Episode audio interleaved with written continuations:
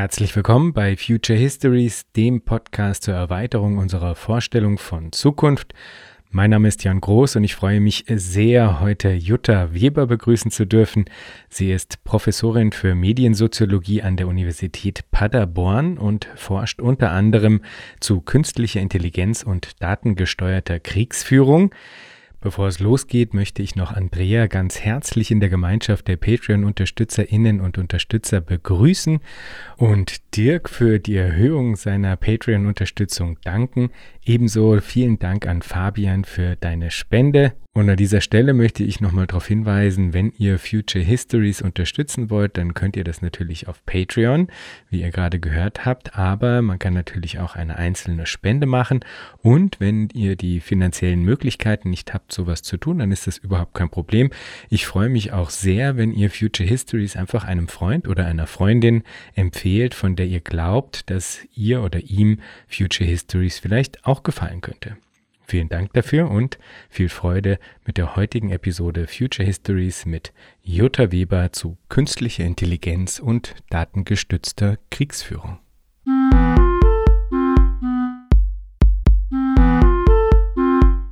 Herzlich willkommen, Jutta.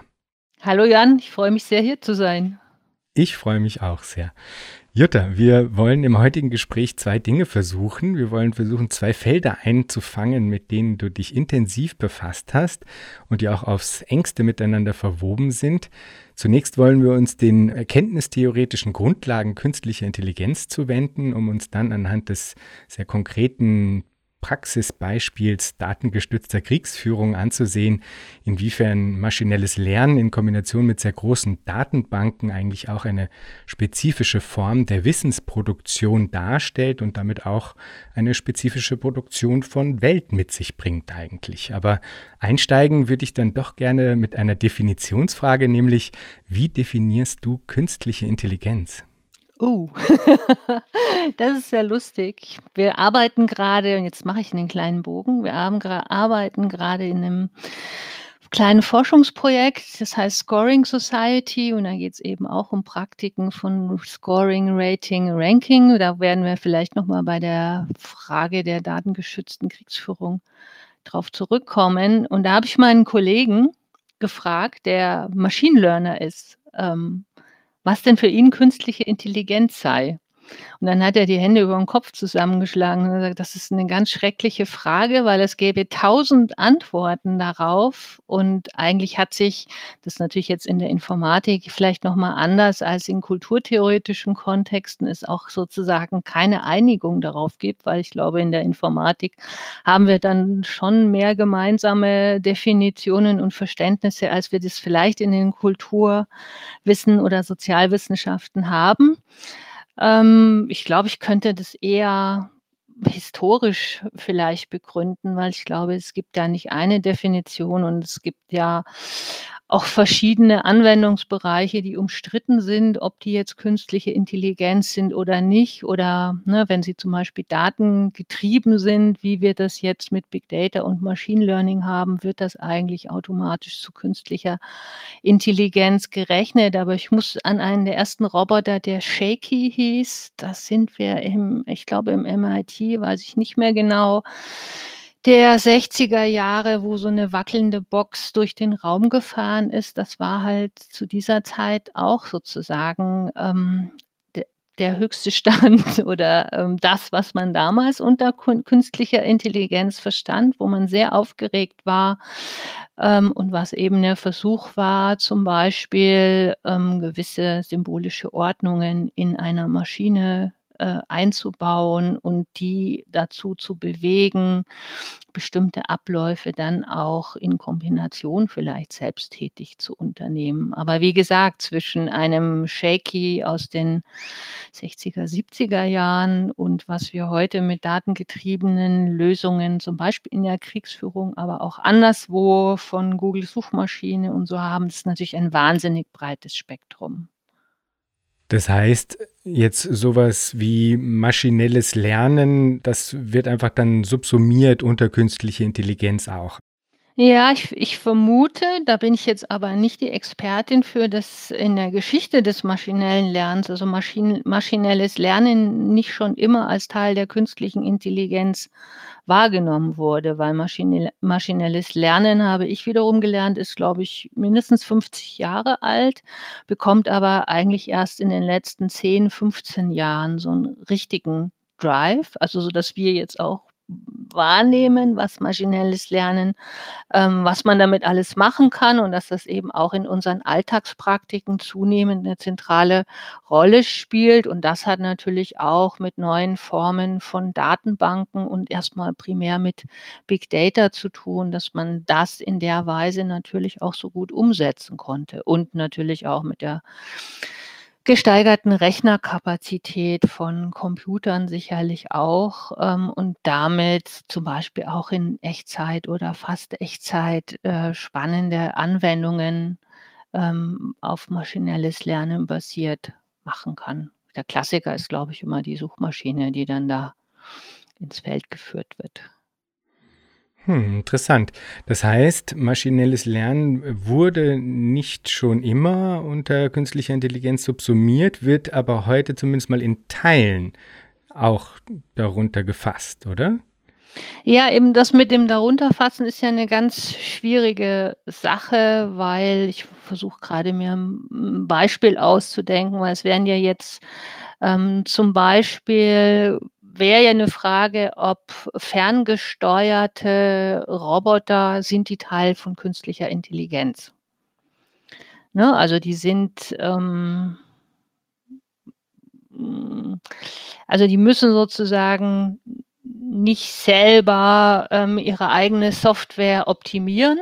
Das wäre jetzt zum Beispiel so 'n advanced, ähm, also ein fortgeschrittenes Verständnis von künstlicher Intelligenz, Selbstoptimierung von Algorithmen. Ähm, aber natürlich galt in den 60er, 70er Jahren, was ich vorhin meinte, so 'n klassisch also in dieser alten Logik der symbolischen KI, wo man versucht hat, so 'nem Rechner möglichst viel Wissen in sein Anführungsstrichen Gehirn, also auf der Festplatte zu speichern, was dann sozusagen Schritt für Schritt abgearbeitet wurde, ähm, fiel da auch unter künstliche Intelligenz. Und viele fassen das auch heute noch. Also für viele Leute ist ja 'n Roboter automatisch Teil von künstlicher Intelligenz, der aber, wenn er sozusagen top down seine Programme abarbeitet und ferngesteuert wird, ähm, für manche eben nicht zur künstlichen Intelligenz zählt, weil eben diese Selbstoptimierungs und Selbstlernstrategien fehlen. Mhm. Ich glaube, das wäre vielleicht hilfreich für die Hörerinnen und Hörer, das auch noch mal klarzumachen, weil du jetzt eben, sagen die Frühphase der KI auch angesprochen hast, wo einfach auch wirklich noch ein anderes Paradigma im Grunde vorgeherrscht hat. Wo also man noch glaubte, man könne eben auf Basis von Kategorien sozusagen dem in dem Fall Roboter in Anführungsstrichen, ähm, eine eine große Menge an, äh, Wissen sozusagen einpflanzen, ja? Äh, und, äh, dem gegenüber stehen, sagen andere Zugänge, die du auch in deinen Arbeiten beschreibst, wie zum Beispiel genetische Algorithmen, die eben in der Lage sind, dann selbstlernende, ähm, Mechanismen herauszubilden. Vielleicht kannst du noch mal diesen Unterschied ein bisschen klarmachen und inwiefern das auch einfach wirklich ein Paradigmenwechsel darstellt. Mhm. Wobei also es ich versuche das jetzt erst mal zu differenzieren, wobei man auch da sagen muss, dass es schon sehr früh Ansätze dafür gibt, dass die sich aber primär heute durchsetzen. Man hat früher eigentlich klassisch zwischen zwischen symbolischer und konnektionistischer KI, teilweise auch Kybernetik, also konnektionistische KI und Kybernetik sind teilweise eng verwandt, unterschieden. Und vielleicht würde ich heute kann man eigentlich auch noch 'ne dritte Unterscheidung einführen, die datengetriebene KI. Aber fangen wir erst mal mit der symbolischen KI an. Man hat ja immer mit Vorbildern oder Ideen, wie menschliche Intelligenz funktioniert, gearbeitet. Das sieht man dann irgendwie 'n bisschen an den Ergebnissen, wie es strukturiert wird.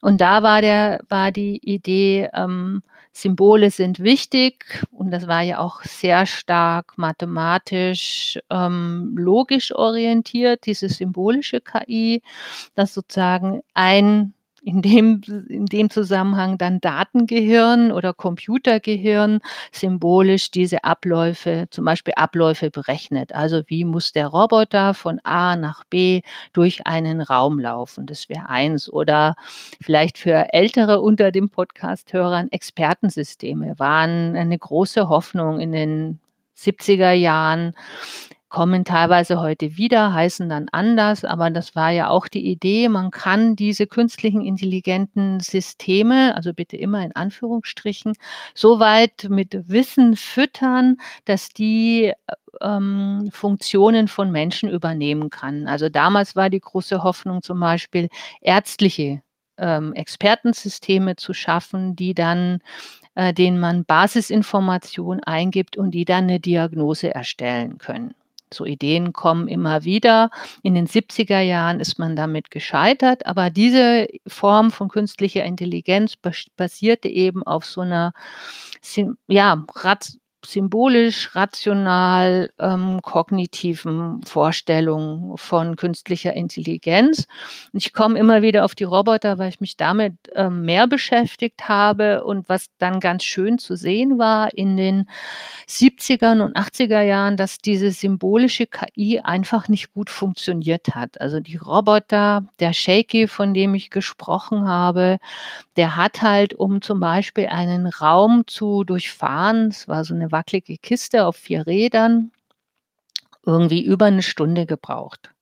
Weil der immer wieder Schritt für Schritt ein Stück vorgefahren ist, dann versucht hat, sozusagen die ganze Umgebung abzuscannen, um wieder neu zu berechnen, was er jetzt tun muss. Ne? Also wirklich dieses, was, wie wir uns vielleicht auch heute noch einen Algorithmus vorstellen, dass das eben, würde fast sagen, wie so ein Kochrezept, ein Schritt nach dem anderen wird vorgegeben, der top-down abgearbeitet wird. Und diese Folge bleibt auch immer so. Dann haben die Robotiker festgestellt, dass damit ähm, ja, vielleicht materialere und im, in Umwelten agierende Systeme mit dieser Logik nicht wirklich vorankommen. Und dagegen gab es, der ist schon älter, diese konnektionistische KI, die aber auch große Verwandtschaft mit der Kybernetik hat. Also da sind teilweise ähm, ähnliche Ansätze, beziehungsweise das geht auch ineinander über. Und die haben in der Robotik dann in den 80er Jahren zunehmend ähm, Bedeutung gewonnen. Also Leute wie Rodney Brooks, weiß ich nicht, ob das manchen was sagt, der ist dann mit seinen Robotern relativ bekannt geworden und das Motto war Fast, Cheap and Out of Control.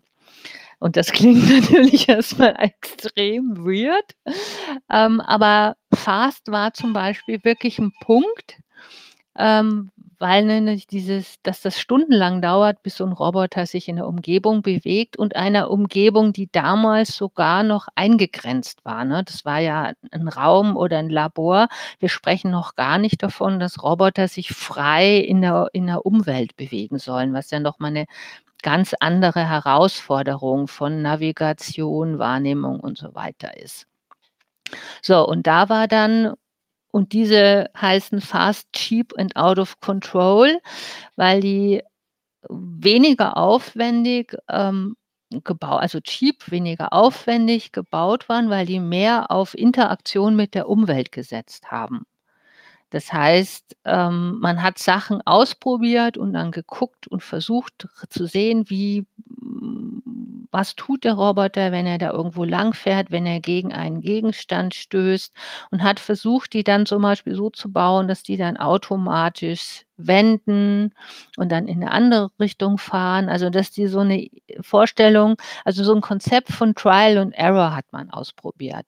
Und dass sie gleichzeitig aber, das ist dann so ein paar Jahre später, das war vielleicht nicht gleich ganz am Anfang, sozusagen versuchen, ähm, diese Strategien Beim Menschen würde man sagen, erinn zu erinnern, wieder in Anführungsstriche, aber dass diese Strategien erstmal, glaube ich, am Anfang von Hand implementiert wurden, dass die aber zum, zur Verbesserung, zur Optimierung des Roboterverhaltens beigetragen haben. Und das war, das haben sie teilweise auch selber so genannt, das nannte man dann Behavior-Based Robotics, also verhaltenbasierte Robotik oder Biologically Inspired Robotics, also man guckt so ein bisschen auf das Verhalten von jetzt keinen Wirbel also hoch ähm, hochorganisierten Säugetieren oder den Menschen, sondern man guckt zum Beispiel darauf, wie funktionieren Ameisen oder ähnliche Tiere, um da aus diesen Bewegungsmustern Vorbilder, ähm, für eine andere Form von Programmierung von diesen Robotern zu gewinnen. Und das ist eben nicht mehr symbolisch ähm, also auf so 'ner Symbolverarbeitung basiert das nicht, sondern auf sogenannten biologischen, aber vor allem verhaltensbasierten, ähm, Einsichten oder Regeln, muss man mal sagen. Das geht jetzt aber noch einen Schritt weiter, weil das hast du vorhin noch ins Spiel gebracht, Jan. Das war ja die Frage nach den genetischen Algorithmen und das schließt genau an diese Idee von Trial und Error an dass man selbst Algorithmen optimieren kann durch Rumprobieren, sage ich jetzt mal flapsig. Und das ist eigentlich auch eine ganz spannende Geschichte. Das fängt in den 90er 1990er Jahren an, als Vater in Anführungsstrichen wieder gilt John Holland, der diese Algorithmen erfunden hat. Ähm, und da ist die Idee, dass man auch nicht mehr top-down die optimale Lösung für ein Problem sozusagen durch Überlegen oder Ausrechnen, also symbolische Operationen findet, sondern dass man einen ersten Versuch für eine Lösung formuliert. Also um ein Beispiel zu geben, der Klassiker ist immer, man hat sieben x-beliebige Zahlen und man versucht der Maschine beizubringen, die nach ihrer Größe zu trainieren. In der richtigen, äh, in der richtigen Reihenfolge zu sortieren, nicht zu trainieren. Und das auf dem möglichst früher war es der möglichst eleganteste Weg, heute ist es oft eher der schnellste Weg. Also die Mathematiker, wenn die das klassisch von Hand gemacht haben, die haben sich immer eher über die ähm, für die Eleganz der Lösung, also natürlich auch für die Schnelligkeit, aber auch für die Eleganz der Lösung interessiert. Und jetzt geht es aber darum, die, die schnellsten und den kürzesten Weg zu finden. Und dann probiert man aus und genetische Algorithmen heißen die, weil man dann ähm, mit zwei ähm, oder andersrum, weil man den Algorithmus nimmt, meistens in zwei Teile auseinander nimmt, die ein klein wenig variiert, das ausprobiert, wie diese Lösung funktioniert.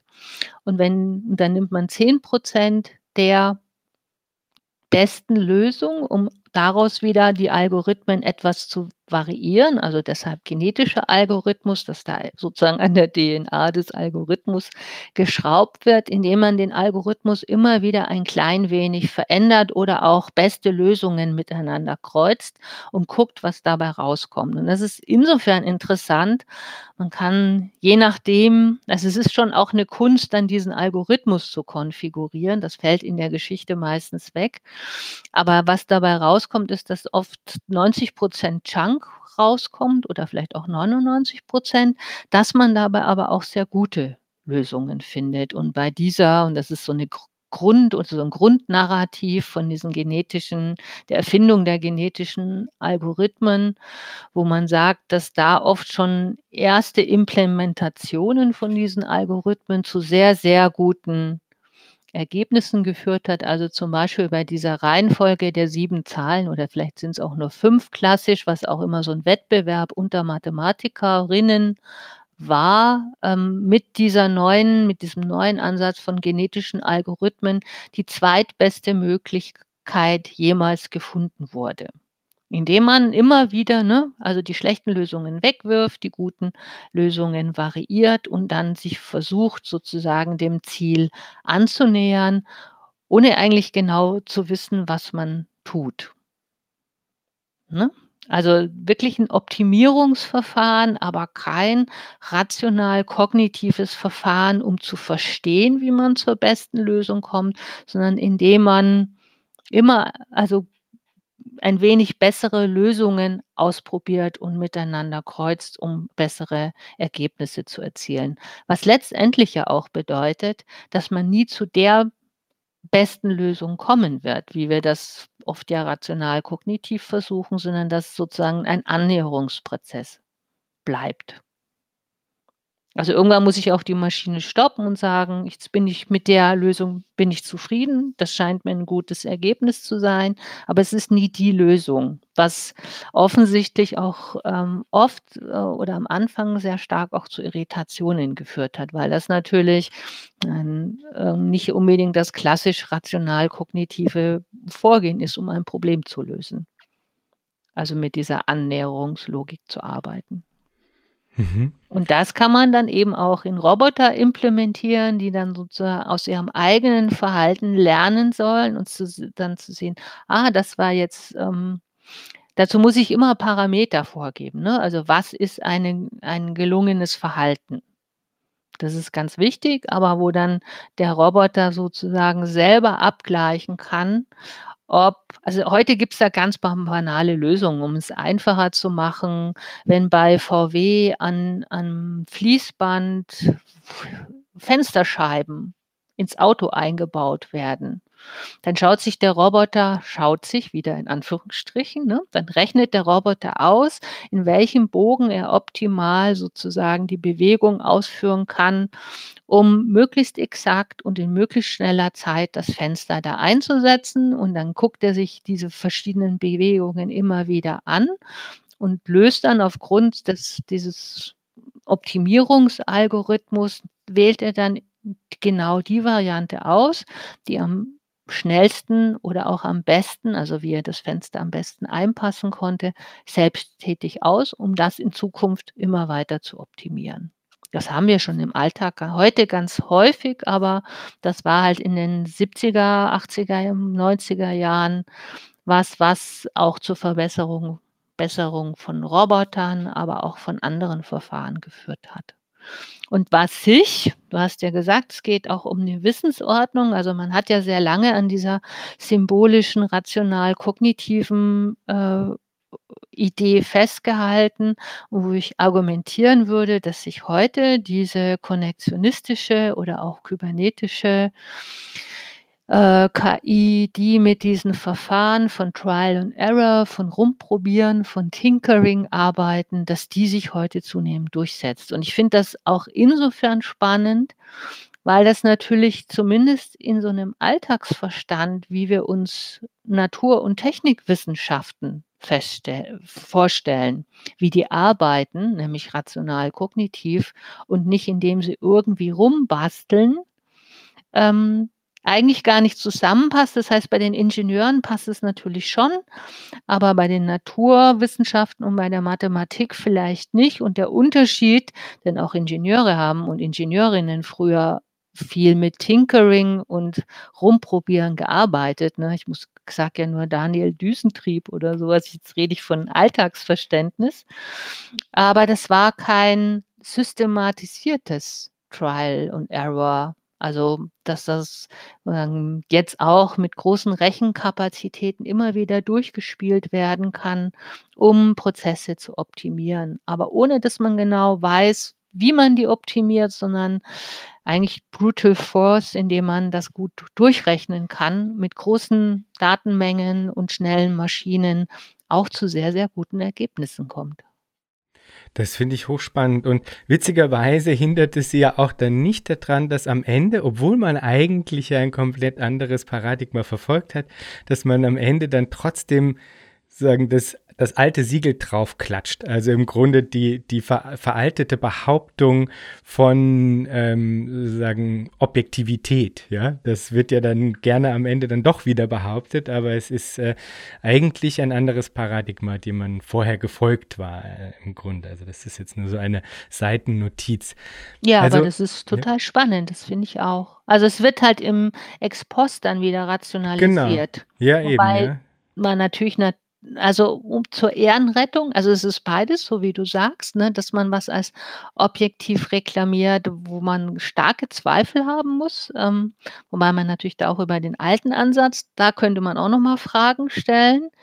Ähm, auf der anderen Seite, was man natürlich auch macht, und das habe ich vielleicht vorhin vergessen, man versucht natürlich schon auch draus zu lernen, indem man dann praktisch Post-Processing sich die Ergebnisse hinterher anguckt, um zu verstehen, was da passiert ist. Aber das tut man nur teilweise, weil und das ist auch interessant, weil das waren die Anfänge. Und heute würde ich reklamieren, dass das auch immer weniger interessiert eigentlich, ähm, wie das funktioniert, sondern dass irgendwie das das, also dass es funktioniert, der wichtige Punkt ist. Was Mhm. schon, ne, wenn wir uns selber als eine Kultur der kognit also die sich für kognitive Leistungen und Verstehen und so also sich dadurch auszeichnet, es schon erstaunlich ist, dass man mehr und mehr auf den Punkt geht, Hauptsache es funktioniert, egal wie. Wobei das ja, muss man sagen, eigentlich der Methode inhärent ist, nicht? Also Sie Sie werfen ja eigentlich von Beginn an sagen die hast du ja schon gesagt, die Behauptung der einen richtigen Lösung, äh, über Bord, ja? Und dann endet man ja eigentlich dort, dass im Grunde das Ziel in Anführungsstrichen ein gutes Funktionieren oder ein ausreichendes Funktionieren nur im Grunde darstellt, nicht? Also insofern ist es wieder auf eine Art konsequent, finde ich, muss man sagen.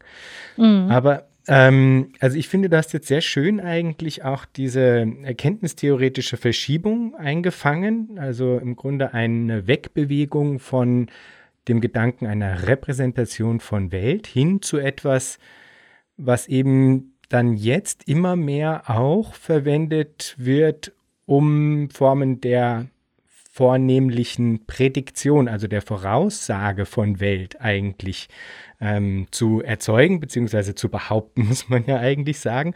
Und äh, auch der eben dann leider damit verbundenen präemptiven Logik, die sich da ähm, dreisterweise dann einfach daraus ableitet, ja.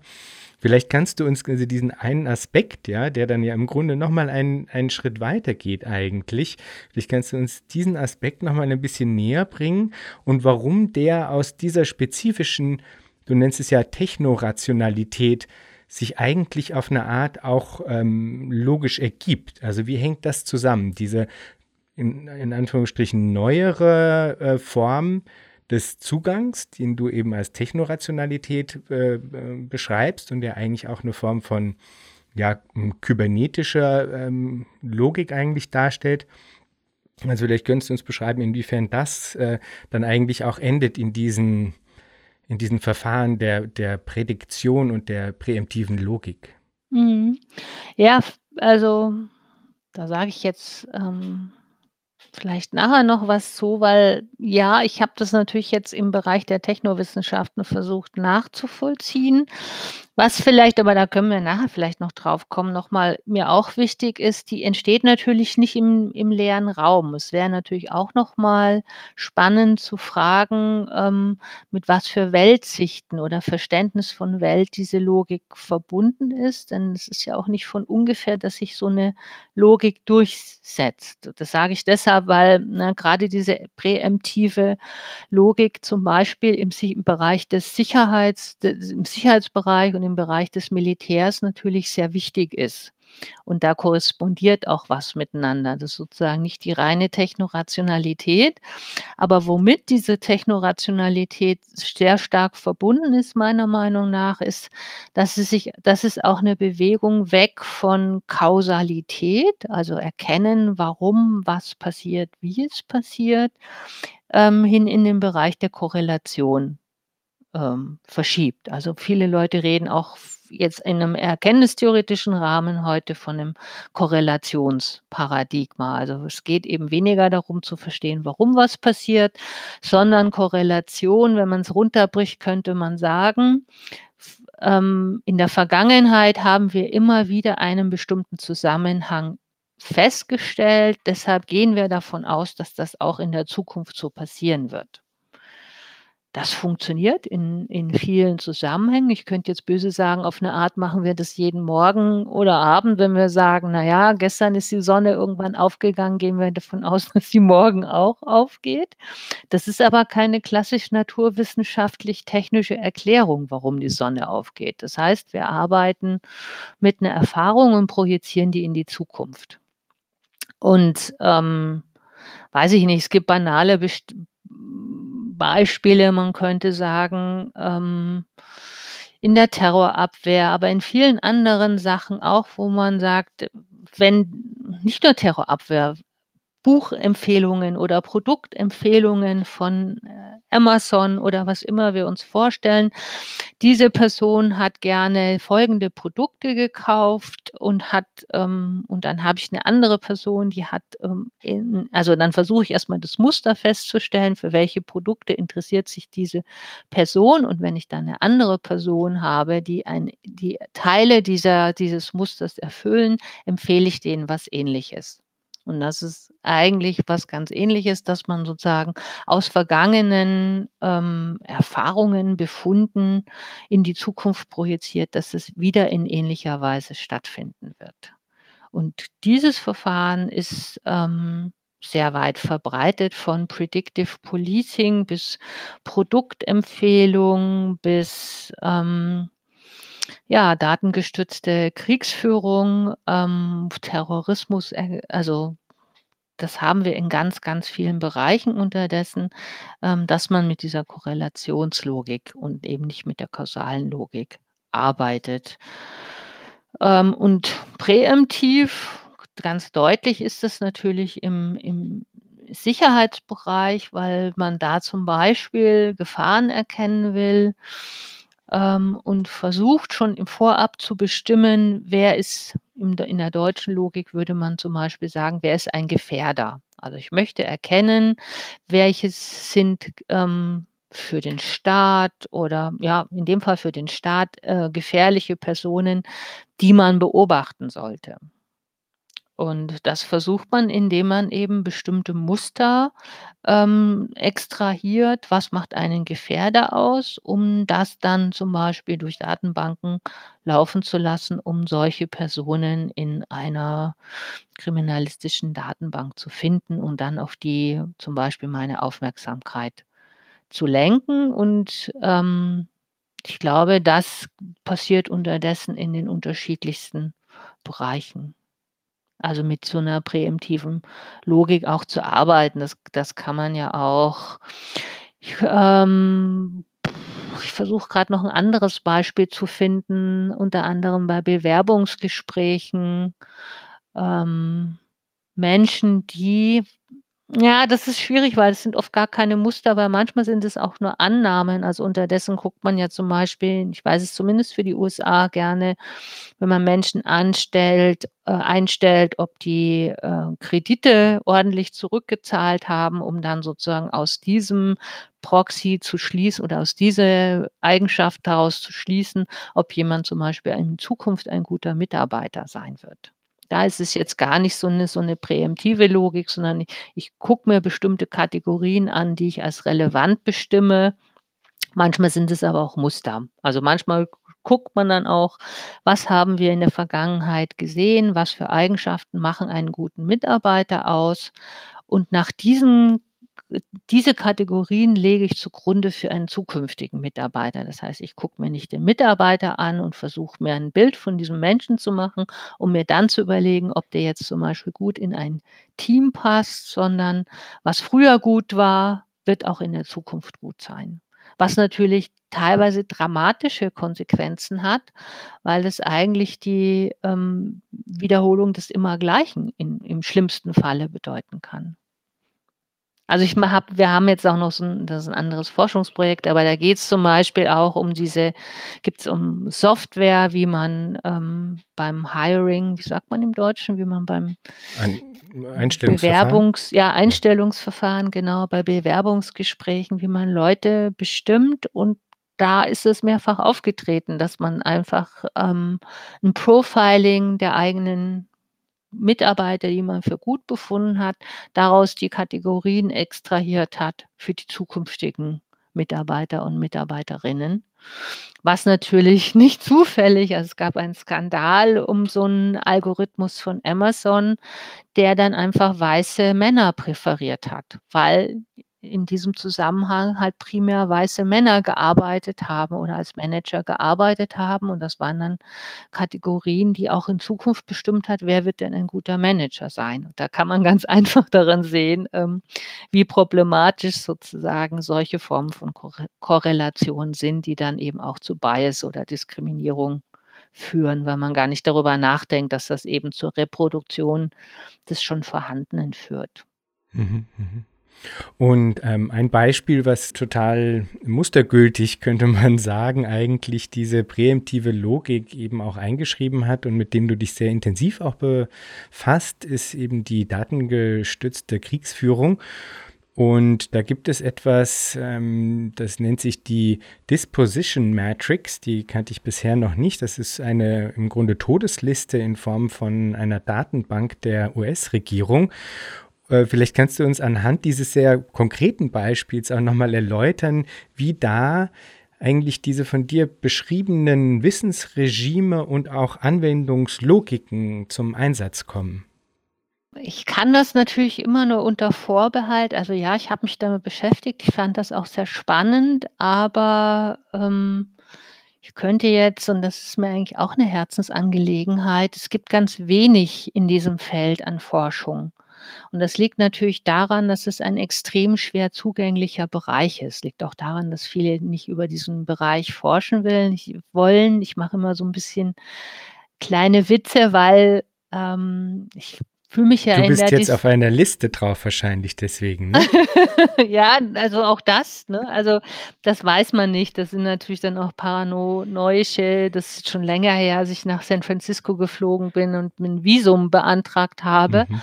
Und normalerweise kriegt man dieses Visum sofort. Und beim ich habe das Visum bekommen, aber es hat, glaube ich, 24 oder 48 Stunden gedauert. Und ich habe mich natürlich schon gefragt, sind da irgendwelche falschen Stichwörter hochgepoppt, als man nach einer, in der Suchmaschine nach Frau Professor Dr. Jutta Weber gesucht hat, nämlich sowas wie Terror und Tötungsliste und ähnliches. Das fragt man sich natürlich auch, aber man wird es natürlich auch nie raus, also im Normalfall wird man es nicht rausfinden. Aber es ist halt interessant, weil ich fühle mich ja der Disziplin der Science and Technology Studies zugehörig, die unter anderem ähm, gerade mit kritischem Blick auf das Militär in den 60er, 70er Jahren losgelaufen sind. Und wir über die Drohnenkriege jetzt wieder ein bisschen mehr Forschung haben, aber dieser, dieses Feld natürlich auch sehr brach liegt, unter anderem, weil halt auch empirische Forschung in dem Feld schwierig ist. Das heißt, was ich da über diese Disposition Matrix, die du gerade ins Spiel gebracht hast, herausgefunden habe, ist natürlich nur Dokumenten gestützt. Es gibt vielleicht ein paar Leute, die eine große Nähe zum Weißen Haus haben, die vielleicht auch noch die eine oder andere Person befragen können. Ich konnte das nicht. Aber was mir schon sehr plaus also nicht plausibel, aber was aus diesen Dokumenten, die ich dazu gefunden habe, hervorging, war, dass man schon ähm, in diesen Drohnenkriegen, und wir reden jetzt noch von den ähm, ferngesteuerten Drohnen, wir sind ja unterdessen, gibt es ja auch Bemühungen, die ähm, auto, also autonome Drohnen zu entwickeln oder gar einzusetzen, weiß man nicht. Ähm, da gibt es ja zwei Varianten in diesem Drohnenkrieg. Das eine war, dass ähm, die Piloten bzw. die Beobachter manchen Menschen, auf die sie angesetzt worden sind, sehr lange gefolgt sind und genauer geguckt haben, was die tun.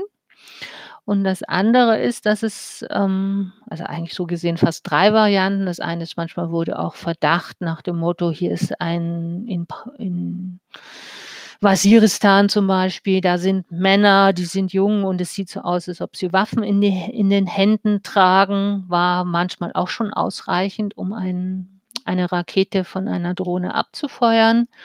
Aber es gibt offensichtlich Tötungslisten, was ich ähm, dann selber auch erst rausgefunden habe, als ich ähm, die gab es früher, das ist vielleicht auch nochmal interessant, ähm, offensichtlich bei den verschiedenen Geheimdiensten und beim Militär, die dann irgendwann zusammengeführt worden sind.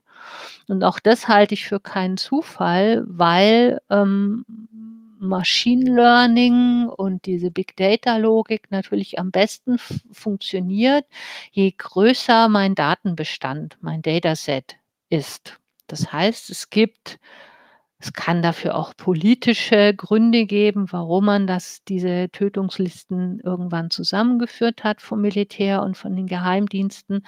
Aber es gibt sicherlich auch einen technischen Grund dafür, nämlich diese Datenbank mit ihren Informationen zu vergrößern, um sozusagen noch mal genauer nach spezifischen Mustern suchen zu können, was einen Terroristen oder eine Terroristin, in dem Fall meistens einen Terroristen, ausmacht. Ähm und dabei sind aber also es gab ein paar Dokumente, die zum Beispiel von Edward Snowden geleakt worden sind, an denen man das sehen konnte, teilweise sehr basale, ähm, Profile von Terroristen erstellt worden. Also, das eine ist, es gibt keine offizielle Definition der US-amerikanischen Regierung, was einen Terroristen ausmacht. Es gibt nur sehr vage Beschreibungen und man hat sich dann letztendlich und da kommt das Verhalten wieder, von dem wir vorhin gesprochen haben, auf sehr basale Verhaltensmuster, ähm, spezifiziert. Also, zum Beispiel,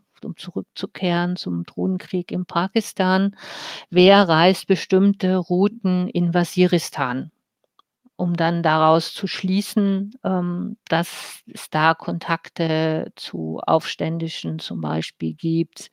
Also was dann wieder dann zu einer Definition von Terrorist oder Telefonkontakte, die von, vorhanden sind. Also es ist ähm, bestimmt nicht sehr positiv, wenn man in seinem Handy Telefonnummern von Terroristen hat, die man schon getötet oder die gefangen worden sind oder die eben auch schon auf einer Liste stehen, weil man dann sehr simpel daraus geschlossen hat, naja, wenn diese Telefonnummern wieder in dem Handy von dieser Person vorkommen, dann ist es sehr wahrscheinlich, dass die sich auch in diesen terroristischen Kontexten bewegt, dass die Person aber vielleicht einfach nur ein alter Schulfreund ist oder der Onkel oder was auch immer, ist möglicherweise dabei nicht immer abgeglichen worden. Aber eben um über diese Erstellung von diesen Mustern hat man dann versucht, ähm, ja, Listen festzulegen, wer dies, ähm, wer mögliche Ziele für diese Drohnenangriffe sein können und sozusagen eine Hierarchie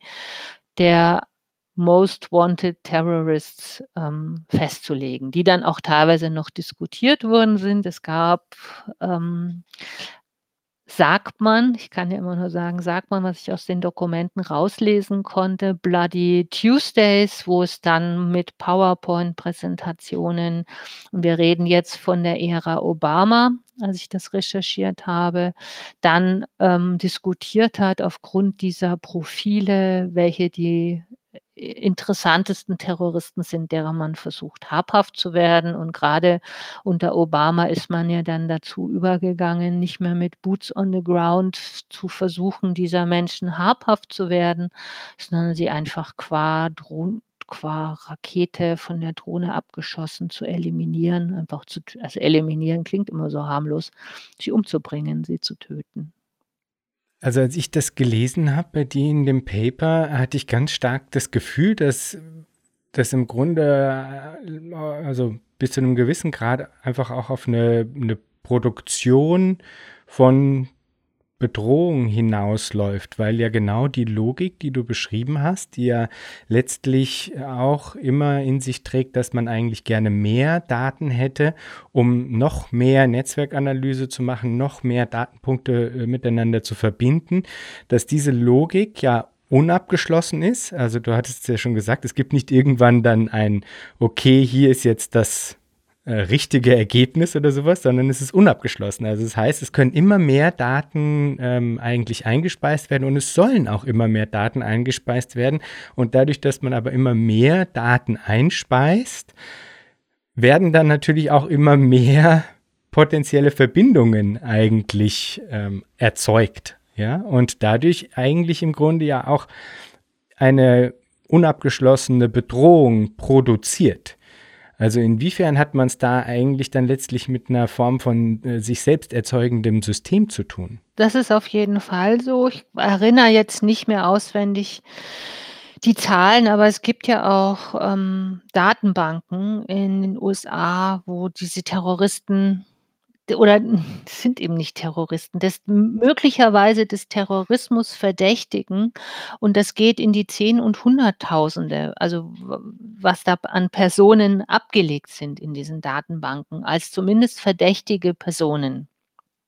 Und das ist genau das, was du beschrieben hast, weil ne, man, man, man sammelt immer mehr Daten. Damit findet man auch immer mehr Leute, die zumindest partiell in diese Muster reinpassen. Und damit scheint natürlich auch die Bedrohung immer größer zu werden. Ähm, und das ist ja auch eine Logik, die ganz schlecht sozusagen ex negativo abgeglichen werden kann. Also wie kann man denn feststellen, dass jetzt jemand ähm, da unbegründeterweise in dieser Datenbank landet? Das versucht man auch großteils nicht. Teilweise, wo es dann, ähm, es ist nicht lustig, aber wo es dann sehr deutlich wurde, weil über diese Tötungslisten, ne, hast du ja auch gesagt, dir war das noch nicht bekannt, spricht natürlich kaum jemand. Aber wo es natürlich aufgefallen ist, war es bei diesen No-Fly-Lists, die es ja in den USA auch gibt, nämlich Menschen, die nicht mit dem Flugzeug fliegen dürfen, weil sie eben als potenzielle, in Deutschland würde man eben sagen, potenzielle Gefährder gelten. Und da Menschen ausgeschlossen worden sind aufgrund von simpler Namenverwechslungen und anderem mehr, wo es dann aufgefallen ist, wer alles in dieser No-Fly-Liste ähm, gelandet ist und diesen Menschen es teilweise Monate oder Jahre gekostet hat, bis die durchgesetzt haben, dass sie von dieser Liste gestrichen werden. Also auch da ganz schwierig, ne? Also was bedeutet das, wenn man solche Listen anlegt? Ähm, wer überprüft überhaupt noch, ähm, wie sinnvoll oder wie zutreffend sozusagen diese Einträge sind? Und gleichzeitig hat es natürlich auch eine immanente Logik, immer mehr Daten äh, sammeln zu wollen, um diese Muster zu optimieren. Das ist auf jeden Fall so. Wir haben jetzt ja äh, einige absolut problematische Aspekte an dieser Form des Zugangs, auch an dieser ähm, Produktion, spezifischen Form von Produktion von, von Wissen, ähm, ja jetzt schon besprochen. Gleichzeitig ist es ja auch nicht so, dass eben maschinelles Lernen nicht auch tatsächlich hilfreich sein könnte. Also du hast es ja auch gesagt, es gibt ja, ähm, aber du hattest das Beispiel des Sortierens unsortierter Zahlenreihen und so, ja. Also äh, es ist ja so, dass es durchaus auch äh, Anwendungsfälle gibt, in denen das eine total valide, vielleicht auch unproblematische Form des Zugangs sein könnte.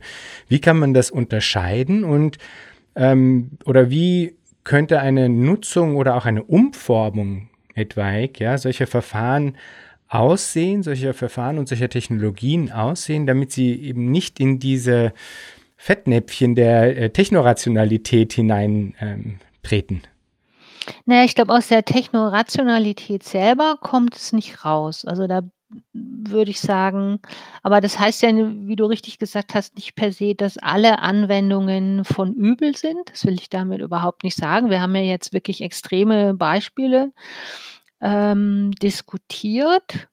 Ich glaube, es sind jetzt zwei Punkte. Die eine Frage ist, wie kann man größere Katastrophen, also jetzt im Fall der Tötungslisten muss man einfach sagen, da sind Menschen getötet worden, die, die zu Unrecht ähm, auf dieser Liste standen. Ich glaube, das weiß man heute. Oder man hat es noch rechtzeitig gemerkt. Es gab eben dieses eine Beispiel, ähm, also nicht nur eins, aber eins wurde auch bekannt durch einen Leak von Edward Snowden, wo man gesehen hat, dass ein Journalist ganz weit oben in Waziristan auf der Tötungsliste stand, weil der sich eben mit Al-Qaida und anderen Personen unterhalten hat und deshalb ist er die gleichen Routen entlang gereist. Oder was sie auch gemappt haben, waren Wi-Fi-Netzwerke. Also wo hat sich ein Handy eingeloggt? Und es waren dann halt Kontexte, die nicht ähm, erwünscht waren. Und deshalb stand dieser Mann ganz oben auf der Tötungsliste. Der war aber ein Journalist und war sozusagen einer der wenigen, der sich dann auch ähm, mit den Aufständischen oder den Terroristen, wie immer man es benennen will, äh, sich unterhalten hat, was durchaus positiv war, auch für die Berichterstattung, um da auch wieder einen Dialog in Gang zu bringen, hat den Menschen aber höchst gefährdet. Ne? Also das ist das extreme Beispiel und es gibt eben auch positive, jede Menge positive Beispiele auch von Machine Learning. Da würde ich sagen, das sind jetzt, ähm, was jetzt eine große Diskussion war, ist, ist immer, wie ist es mit Diskriminierung, wie ist es mit Bias, äh, wie kann man das verhindern? Und ich glaube, da hat man noch keine wirkliche äh, gute Antwort gefunden. Also es gibt jetzt zum einen viel Versuche, was ich spannend finde, in der Informatik selbst, diese Algorithmen im Machine Learning, also zum Beispiel so Ranking-Algorithmen zu verbessern.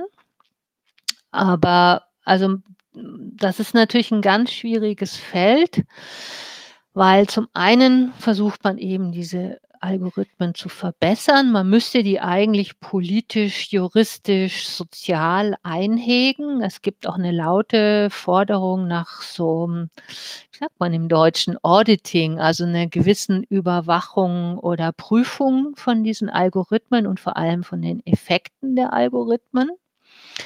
Da hat man aber eigentlich auch noch keine zuverlässigen ähm, und vor allem rechtsverbindliche Verfahren entwickelt. Also das hat ja sich mit so einer Geschwindigkeit entwickelt, wo dann ähm, die verschiedenen von Verwaltung, Regierung, Justiziabilität und so weiter dem natürlich auch immer hinterherhinken, aber wo es eigentlich dringend nötig ist, solche Algorithmen also manche reden von dem TÜV für Algorithmen, aber ich glaube, auch das alleine reicht noch nicht aus, weil es sind nicht nur die Algorithmen, es sind auch die Daten. Und wenn ich mich mit Machine Learnern, meistens sind es Machine Learner, nicht so viele Machine Learnerinnen unterhalte, habe ich auch den Eindruck, dass zum Beispiel kaum geprüft wird, wie kommt man zu diesen Daten.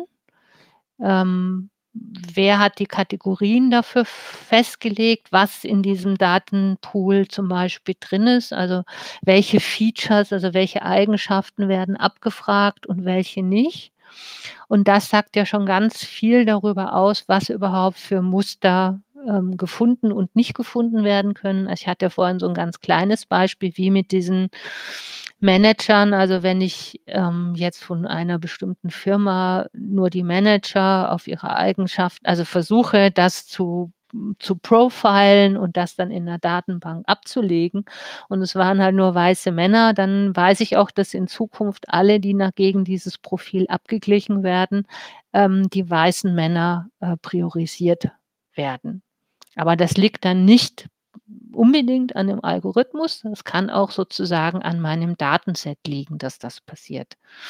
Und das nächste, und das ist dann vielleicht noch das dritte, und das führt dann vielleicht zu weit, aber gleichzeitig werden ja diese Fragestellungen, die in diesem Machine Learning drinstecken, also wie finde ich jetzt die besten Treffer für die Suchmaschine oder wie finde ich die besten, geeignetsten Menschen für eine Aufgabe oder was immer man sich da jetzt vorstellt, ähm, dass ich das ja in irgendeiner Weise modellieren muss, diese Fragestellung. Die kann ich ja nicht so eben mal in einen Algorithmus implementieren.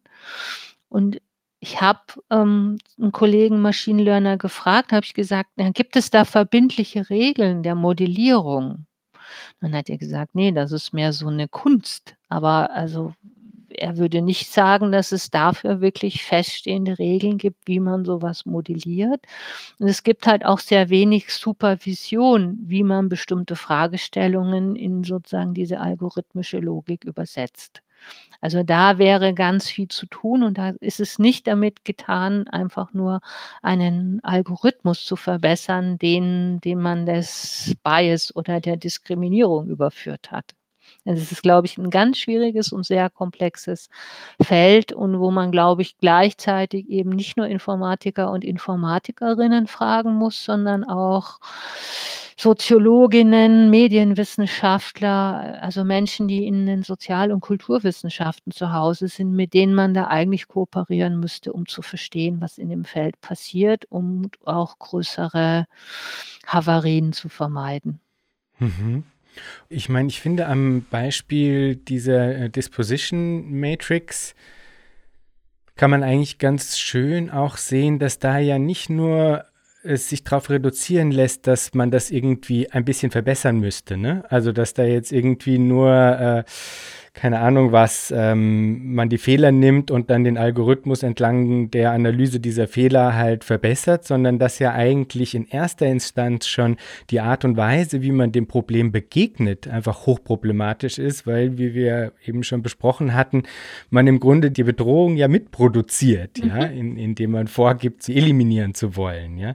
Und dieses äh, Zusammenspiel, das ist ja schon eigentlich etwas, was es also definitiv zu vermeiden gilt. Und dann stellt sich mir halt anschließend irgendwie die Frage, okay, hm, ist es vielleicht so, dass einfach in bestimmten Feldern diese Form des Zugangs grundsätzlich nicht eingesetzt werden sollte und wie kann man entlang dieser Fragestellung Entscheidungen treffen? Also gerade auch, weil ja wie wir auch vorhin schon festgestellt hatten, immer wieder dann diese Figuren der Scheinobjektivität und sowas angeführt werden, um so zu tun, als sei diese Form des Zugangs eigentlich anderen überlegen, weil sie ja angeblich objektiv sei. Ja? Also ähm, genau, ja. Also irgendwie hätte ich das, würde mich noch interessieren, wie man das unterscheiden kann, also wo man das einsetzen sollte und wo eben vielleicht grundsätzlich nicht.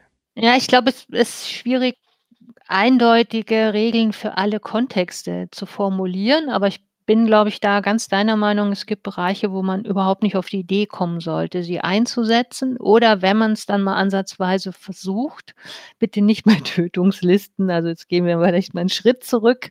Wir hatten Kollege, das fand ich ganz schön, das für den Bereich Predictive Policing erzählt, wo es ja ähnliche Versuche kommen, gibt. Ne? Wie kann ich den Täter finden, bevor er was getan hat? Also den Verbrecher finden oder die Verbrecherin, bevor sie was getan hat.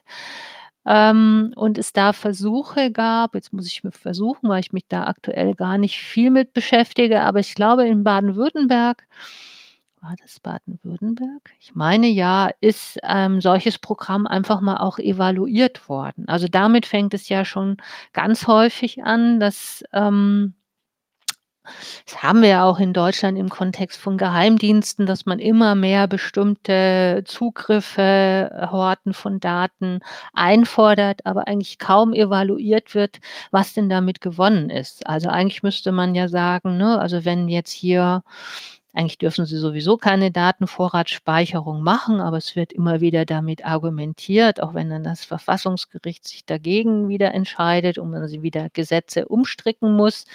Ähm, aber selten, eigentlich nie Belege vorgelegt werden, die beweisen, dass der Zugang zu Unmengen von Daten, nämlich von ganzen Bevölkerungen, ähm, wirklich dazu geführt hat, ähm, bestimmte Probleme zu lösen sondern das wird ja immer nur behauptet. Also man könnte wirklich mit sowas Banalem erstmal anfangen, dass es, dass es dazu gilt, Belege vorzulegen. Und bei dieser Evaluierung von Predictive Policing Programmen ist wohl auch schon rausgekommen, und das war in Baden-Württemberg, ähm, dass sie nicht wirklich hilfreich waren. Und da hat man das dann auch eingestellt. Also das würde man sich ja eigentlich wünschen, ähm, man stellt nur fest, ähm, dass dieser, ich muss fast sagen, der Aberglauben an die Objektivität und die Hoffnung darauf, ähm, einfach und vielleicht auch langfristig kostengünstiger, als wenn man Menschen einstellt, wobei das auch das nicht immer stimmt, weil man da ganz viele Folgenkosten komplett unterschätzt,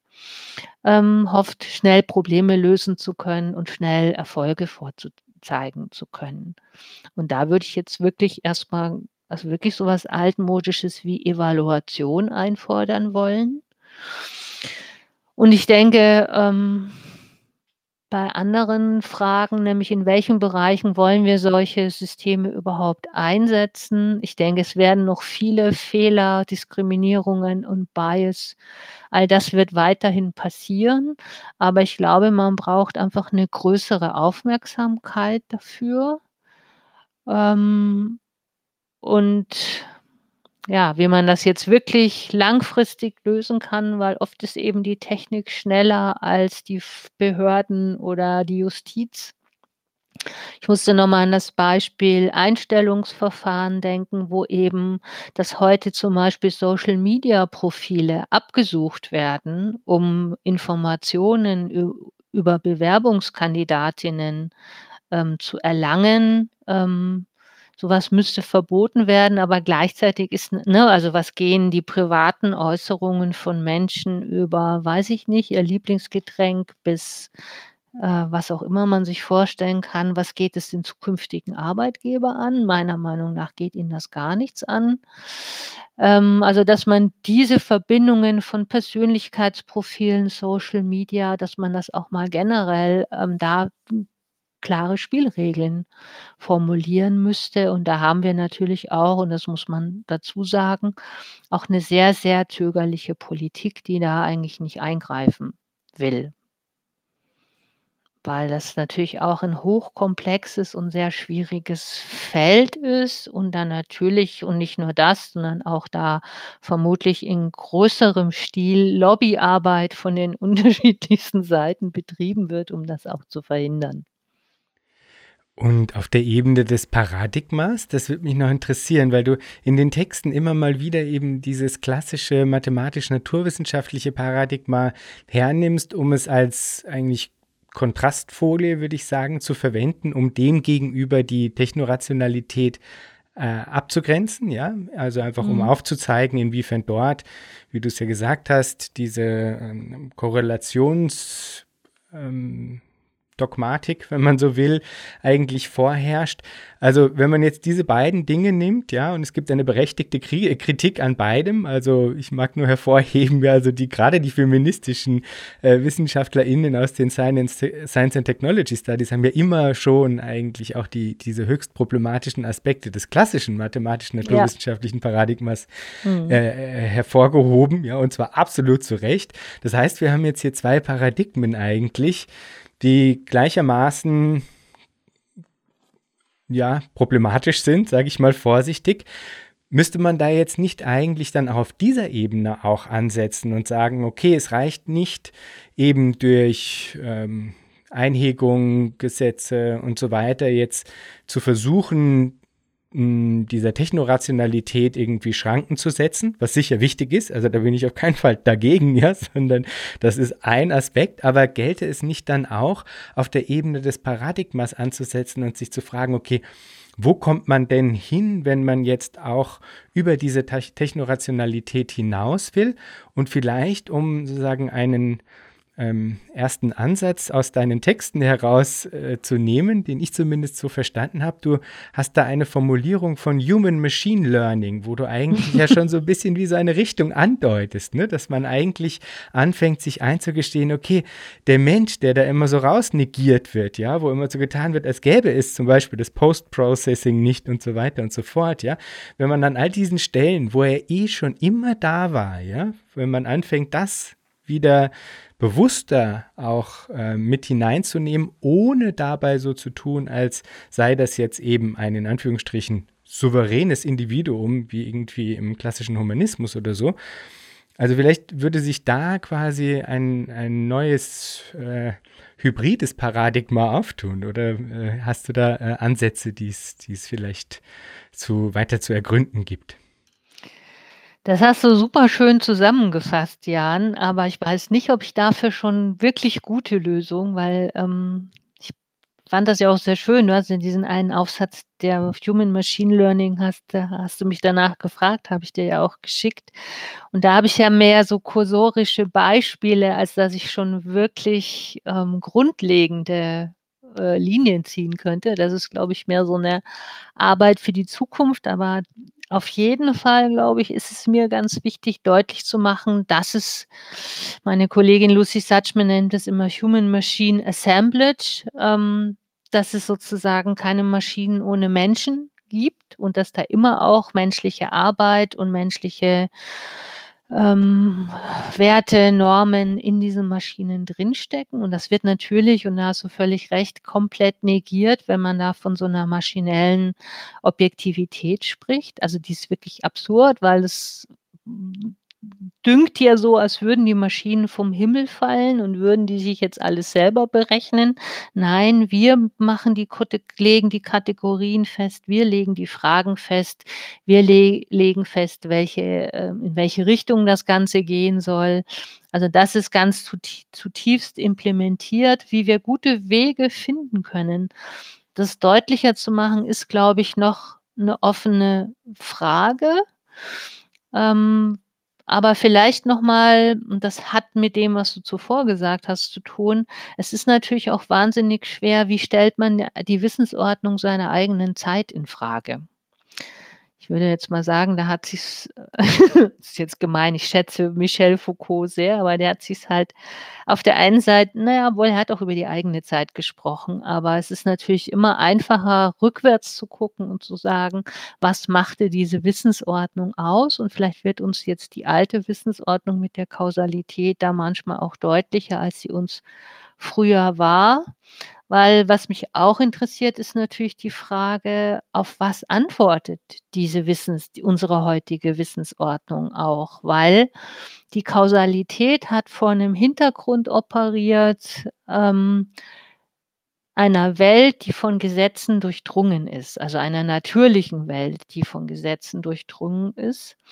Und heute hat man immer mehr äh, den Eindruck, dass man in so einem Bereich des Theorielosen eigentlich operiert. Also dass man nicht mehr darauf vertraut, dass es hier ähm, grundlegende Strukturen und äh, Funktionalitäten in der Welt gibt und immer so ad hoc praktisch Lösungen findet und dafür ist eben dieses Korrelationsparadigma sehr gut, ne? also indem man eben alte Muster in die Zukunft projiziert. Das Human Machine Learning, was ich jetzt äh, so genannt habe, ganz absichtlich, um den Human Factor im Machine Learning deutlich zu machen. Ähm, das bewegt sich natürlich auch nochmal auf, auf so einer anderen Ebene. Das nicht primär eine erkenntnistheoretische, sondern eher in so einer Her Heravation ähm, Denkschiene, wollte ich jetzt schon fast sagen, auch der Einmischung. Und das ist vielleicht das ist dann, glaube ich, eher eine politische Ebene. Was heißt, was muss eigentlich passieren, dass es A deutlicher wird, dass es diese enge Verflochtenheit und jetzt nicht wie in den Science-Fiction-Filmen die Cyborgs, sondern wie sehr wir in diese soziotechnischen Praktiken involviert sind aber auf sehr unterschiedliche Weise. Wir sind ja nicht alle in gleicher Weise äh, eingebunden. Wer konfiguriert hier was? Wie sind hier Machtverhältnisse, die diese ähm, auch diese Human Machine Assemblages, also diese Gefüge von Mensch und Maschine konfigurieren und wie können wir uns einmischen und das ähm, habe ich ja in einem Beispiel aus einer schönen kleinen Novelle ja, Novelle, Erzählung von Cory Doctorow, wo sich jemand, der sich eigentlich kaum mit Technik auskannte, aus so einem existenziellen, lebenspraktischen Zusammenhang mit so einem, mit den Problemen des Internet of Things zum Beispiel auseinandersetzt, weil plötzlich der Toaster nicht mehr funktioniert, weil die Firma bankrott gegangen ist, die diese Toaster herstellt und man aber nur diese ganzen Maschinen benutzen kann indem man die richtigen Produkte auch, also weil die Produkte, also der Toast ist für den Toaster oder das Waschpulver ist für die Spülmaschine konfiguriert und das dann alles nicht mehr funktioniert, beziehungsweise wie kann man die Maschinen hacken, damit man die auch mit anderem Toast, der günstiger ist, ähm, benutzen kann, bis hin, wie kann man Aufzüge in großen Hochhäusern ähm, konfigurieren, äh, umkonfigurieren. Das in der Geschichte ist es eben so, dass auf der Vorderseite die reichen Leute wohnen, die immer den Vortritt haben in dem Aufzug und die Leute, die auf der Rückseite in den Sozialwohnungen wohnen, immer warten müssen, bis der Aufzug frei ist, damit sie ihn überhaupt benutzen können. Was nicht lustig ist, wenn man im 15. Stock zum Beispiel wohnt und man da sozusagen technische Kompetenzen auch erlernt. Aber das sind glaube ich, sehr unterschiedliche Ebenen, ne, weil das eine ist eine politische Ebene, wo man deutlicher machen müsste, ähm, dass es hier auch um Machtverhältnisse gibt, die es zu ändern gilt, weil nur bestimmt oder bestimmte Menschen sehr stark involviert sind in die Konfiguration von Technik und ihrer Benutzung. Aber auf der anderen Ebene finde ich auch ganz stark wir reden ja immer von den Digital Natives, aber wenn ich meine Studierenden sehe, oft das Gefühl habe, bestimmte technische Kompetenzen auch ganz stark fehlen. Also, sie sind tausendmal perfekter darin, TikTok, Instagram oder sonst irgendwas zu nutzen ähm, aber zum Beispiel wirklich grundlegendere Zusammenhänge von ähm, technischen Netzwerken, wollte ich jetzt schon mal ganz ähm, klassisch sagen, zu begreifen. So ein Wissen wird viel zu wenig in der Schule und auch in der Universität vermittelt und auch so ein Do-it-yourself im Sinne von, wie kann ich mir ähm, damit weiterhelfen oder wie kann ich mir technische Kompetenzen beibringen, um vielleicht auch, ich meine es jetzt gar nicht in so einem Black Hat-Logik, aber auch um bestimmte technische Zusammenhänge hacken zu können, nämlich in meinem eigenen Sinne. Also das ist natürlich dann eine individuelle Logik und dann haben wir aber noch eine gesellschaftliche Logik.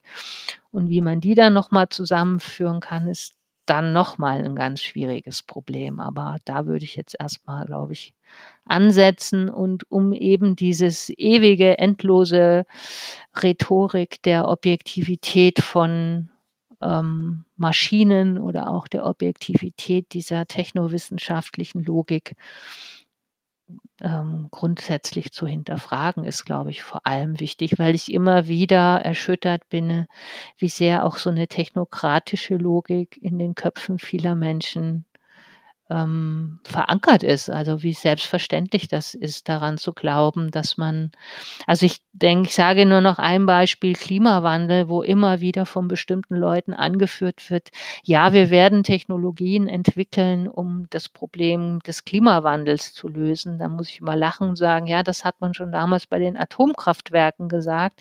Wir werden schon irgendwann, das war in den 70er Jahren, also 50 Jahre her, Möglichkeiten finden, um den Atommüll sicher zu lagern. Wir wissen bis heute nicht so genau, wie wir das tun sollen und haben da ein Riesenproblem.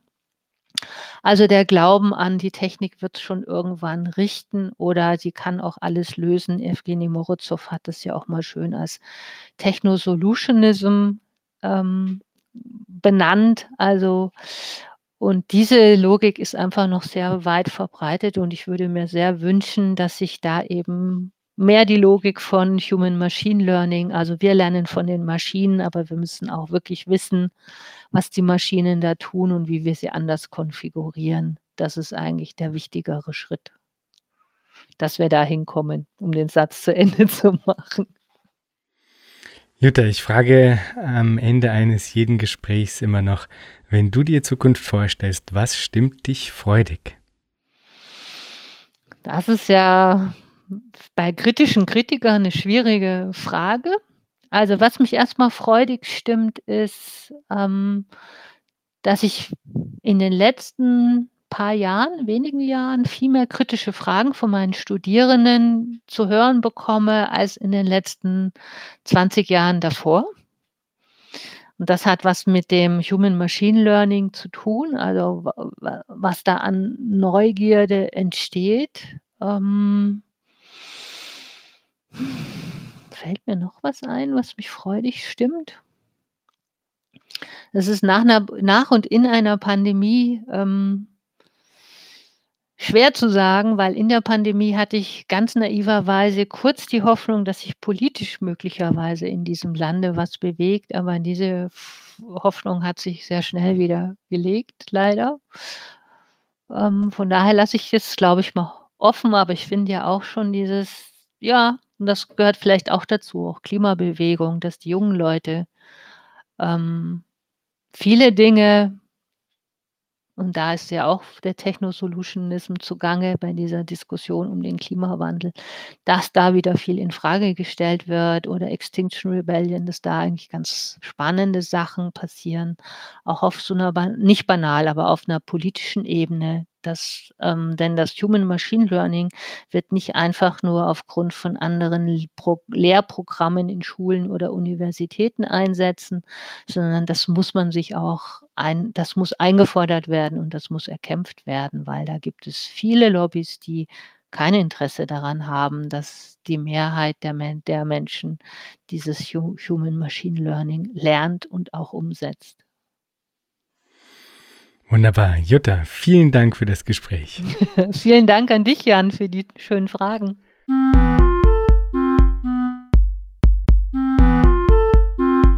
Das war Future Histories für heute. Vielen Dank fürs Zuhören.